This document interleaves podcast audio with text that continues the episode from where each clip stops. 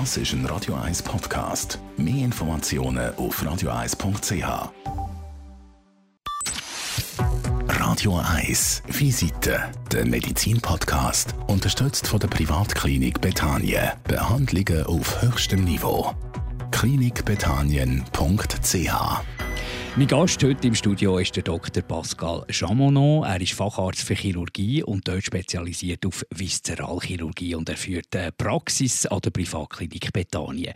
Viszeralchirurgie, ein Wort, das man sicher schon mal gehört hat, aber sich vielleicht nicht so wahnsinnig viel darunter vorstellen kann. Darum, Dr. Chamonon, was ist Viszeralchirurgie? Ja, vielen Dank, dass ich die Möglichkeit habe, heute da zu sein. Viszeralchirurgie ist ähm, die Behandlung oder die operative Behandlung von der Organ in der Bauchhöhle in der Regel. Es beinhaltet allerdings der ganze Verdauungsapparat, also beginnend von der Speiseröhre bis zum Enddarm, dann vor allem die inneren Organe auch, also das ist Leber, Bauchspeicheldrüse, Milz, dann Gallenblase, Gallenweg gehört dazu, wenn wir bei der Leber schon sind. Dann aber auch die endokrinen Organe, also die sogenannten hormonproduzierenden Drüsen wie die Schilddrüse, Nebennieren. Und dann gehört ganz wichtig und häufig dazu auch die Behandlung eigentlich von der Hülle, die es umgeht, also von der Bauchwand ähm, da sind vor allem Hernien, also sogenannte Bruchprobleme im Vordergrund. Also ist ein wahnsinnig riesiges Feld. Ist der Viszeralchirurg so ein bisschen der Superarzt? Ja, der Superarzt, äh, das äh, ist die Frage. Es ist natürlich einfach ein sehr ein grosses, umfangreiches Gebiet und ist in vielen Kliniken natürlich ganz ein wichtiger Pfeiler. Aber ja, ähm, der Viszeralchirurg ist sicher ein im Idealfall ein sehr versierter Chirurg, der sich, der sich eben in der Bauchhöhle auch mit den grossen Gefäßen dann natürlich auskennt. Weil das so vielseitig ist und so viel beinhaltet, frage ich mal, was ist denn so das Häufigste, was euch begegnet? Was ist so ein die Gesellschaftskrankheiten oder Verletzungen? Also, wenn wir bei der Häufigkeit sind, ich habe es vorher schon angesprochen, äh, ausgehend von der Bauchwand, das ist natürlich ein häufiges Problem. Ähm, der Beispiel der Leistenbruch ist sicher ein, äh, ein häufiges Problem, generell Brüche an der Bauchwand. Dann, wenn man so die Operationshäufigkeit anschaut oder die Zahlen der häufigen Operationen, dann ist die Gallenblase sicher relativ weit vorne. Also äh, die Gallensteine, die zu den Problemen führen an der Gallenblase. Dann hat man natürlich wenn man vom Darmkrebs redet, also Darmoperationen, Darmkrebs, da meint man äh, Tumore vom, vom Dickdarm und das sind ebenfalls häufige Operationen. Es sind äh, zum Teil schwerwiegende Sachen, die da auf einem zukommen können. Also alles, was man so die Schreckensgespenster, die man so hat, die finden eigentlich in eurer Abteilung statt.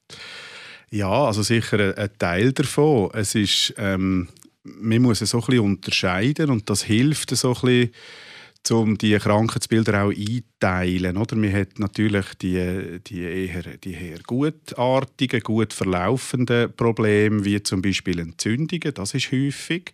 Also man kann viele Erkrankungen so in, in, in, in, Entzündungs-, in Entzündungsbereiche einteilen. Und dann gibt es natürlich eben die ernsten Erkrankungen, Tumore, also bösartige Tumore, muss ich sagen und da reden wir vor allem ähm, von den, von den Karzinomen an der, der häufigste natürlich im Dickdarm, wie ich gesagt habe, aber dann eben auch in den Organen, beispielsweise Leber oder Bauchspeicheldrüse. Ja. Das ist schon so, nur als äh, Wort Bauchspeicheldrüse-Tumore, das ist schon so Schreckensgespenst, das äh, trifft das, das ist in der Regel äh, nach wie vor eine sehr ernsthafte Erkrankung mit auch einer schwierigen Prognose.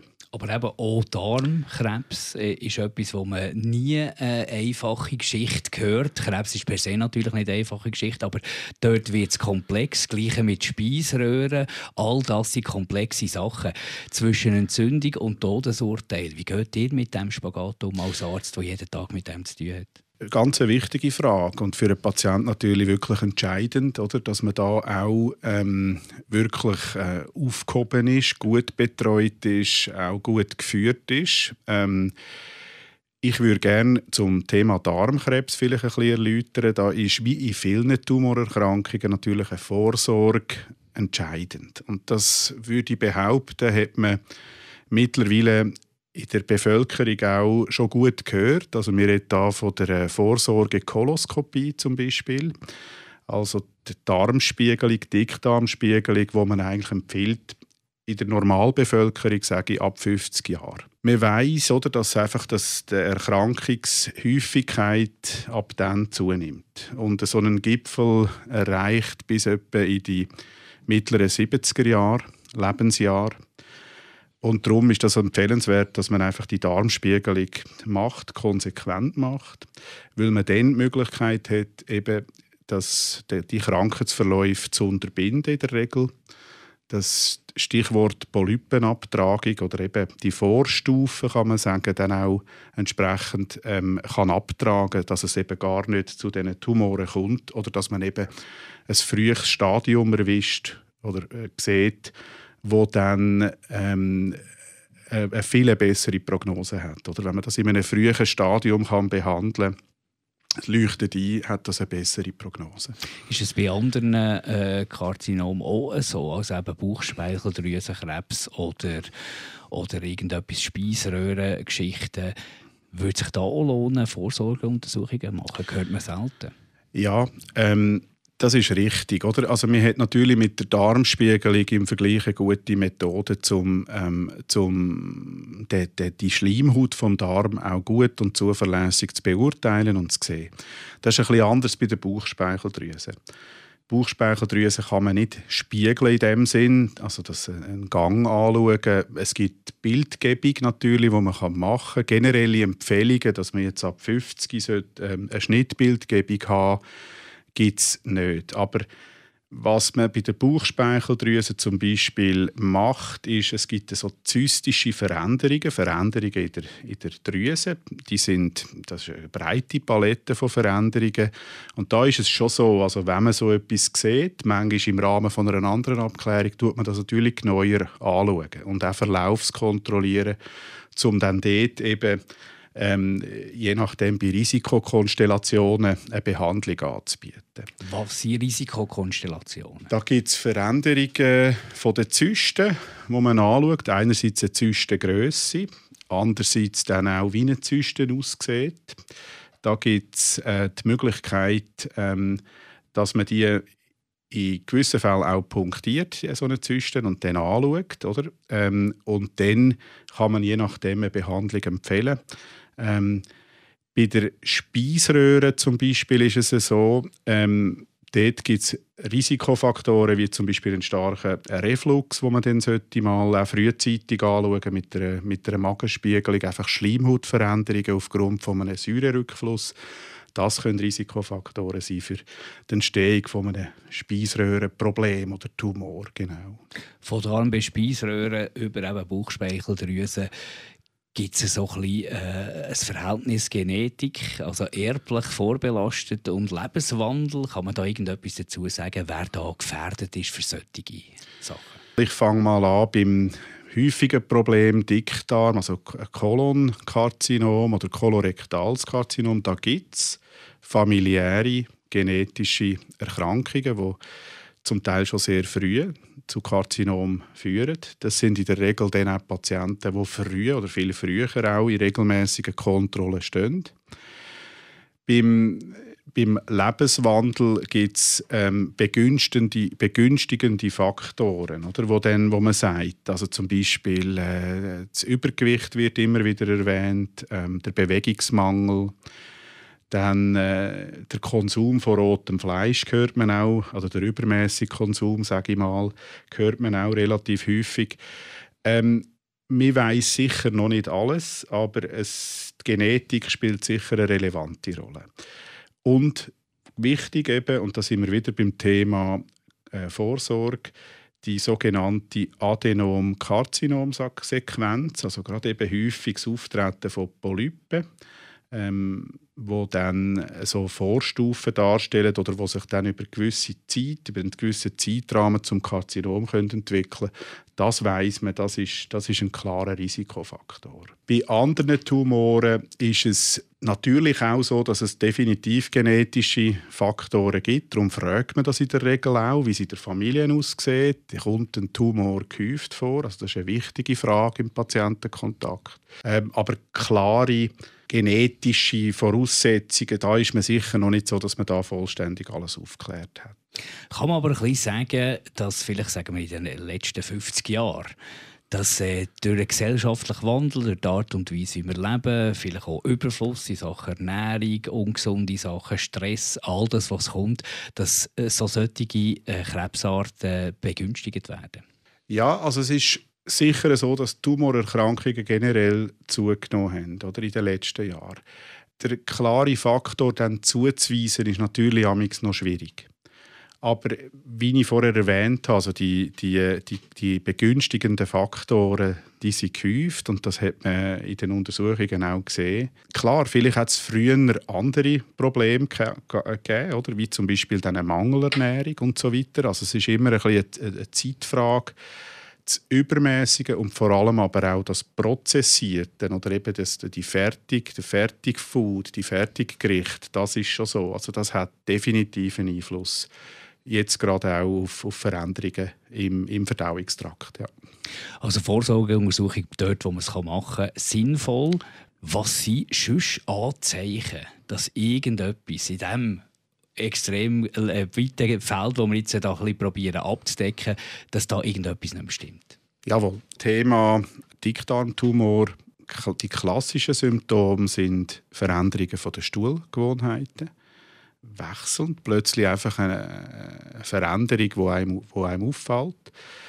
Blut ist sicher etwas, das man ernst nehmen soll. Also, wenn man irgendwo sichtbar Blut im, im, im Stuhl bemerkt, ist das immer etwas, wo man hellhörig sein soll. Bei anderen Tumoren generell, und das ist dann in der Regel halt äh, leider schon ein, ein Symptom, das dann bei eher fortgeschrittenen Tumoren kann sein ist, äh, ist, ist eine Müdigkeit, äh, ein Leistungsknick, sagt man manchmal, und eine Gewichtsabnahme. Oder das sind schon Sachen, ähm, wo, man, wo man ebenfalls äh, deutlich soll, soll hellhörig sein soll ein, äh, unspezifische Sachen sind natürlich dann schwierig einzuteilen, wie Appetitverminderung und so weiter. Aber das sind sicher Sachen, wo man, wo man soll ernst nehmen und nicht rauszögern, dann lieber wirklich sich vorstellen ärztlich. Und vielleicht gleich nicht zu viel googeln, oder? Das kommt dazu, ja natürlich. Ja, das kommt dazu. Es fällt einem ja auf, dass genau. natürlich immer, immer, immer das Schlimmste eigentlich ist. Und das muss ja eben bei weitem nicht sein. Wir haben da auch wahnsinnig viele andere Sachen, die können schuld sein Oder auch bei einer Bauchspeicheldrüse eine Entzündung und ein Krebs. Das sind zwei Paar Schuhe vom Behandeln her. Oder? Ganz genau. Also das ist ja so, natürlich. Also in jedem Fall. Oder? Aber gleich, es lohnt sich, denke ich, herzuschauen und einfach wenn einem nicht wohl ist, rauszuschieben, das ist, das ist, ähm, das ist etwas, wo, ja, wo, man, wo man vielleicht ein bisschen überwinden muss. Wir kommen zu euch, ihr macht eine Diagnose. Was gibt es für Behandlungsmöglichkeiten? Was gibt es für Trends in der Behandlung? Wo stehen wir? Nochmal Thema Tumor, Karzinom, jetzt zum Beispiel wieder der Dickdarmtumor. Also wenn die Diagnose gestellt wird, in der Regel wird die eben äh, bei der Gewebsprobe, in der, in der ähm, Darmspiegelung gestellt. Dann ist ganz wichtig zu einer sogenannten Einteilung, zu einem Staging. Also dann muss man das ergänzen, die Untersuchung mit Bild, Schnittbilduntersuchung. Was man dann erfassen will, ist, wie groß ist der Tumor? Hat der Tumor bereits irgendwo Ableger?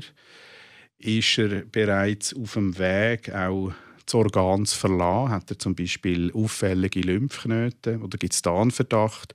Und dann hat man im Prinzip die Einteilung, setzt sich dann zusammen. Das ist ganz wichtig, also dass man dann im Rahmen von einem Tumorboard mit verschiedenen Disziplinen, also mit, äh, mit einer Reihe von Ärzten, vor allem auch Onkologen, zusammensetzt, sich zusammensetzt und einen Behandlungsplan aufstellt.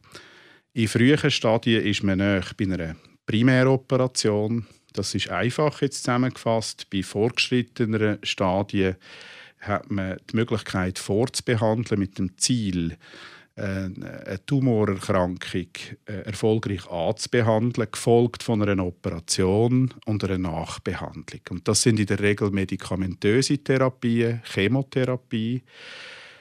Wo stehen wir, ist die Frage auch oder? Da hm. tut sich sehr viel in der, in, in der medikamentösen Therapie. Da gibt es auch zwischenzeitlich Paletten von Produkten, und, die sich, sich gut und, und wichtig entwickeln. Stichwort Antikörpertherapie. Da tut sich viel und da wird auch noch viel passieren.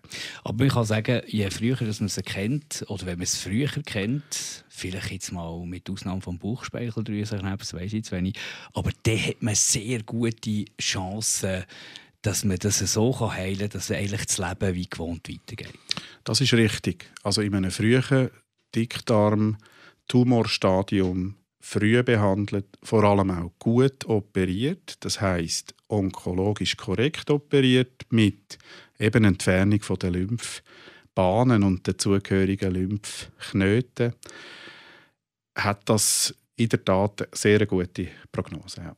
Und er wird es natürlich dann schon äh, einschränkend, oder? wenn das vorgeschritten wäre, wenn man die verschiedenen Stufen müsste anwenden müsste, die ihr gesagt habt, dann verändert sich für den Patienten einiges. Das ist richtig. Oder? Also die, äh, von der Seite der Chirurgie geht es darum, einfach gesagt, einen Tumor so zu operieren, dass, äh, dass man tumorfrei ist.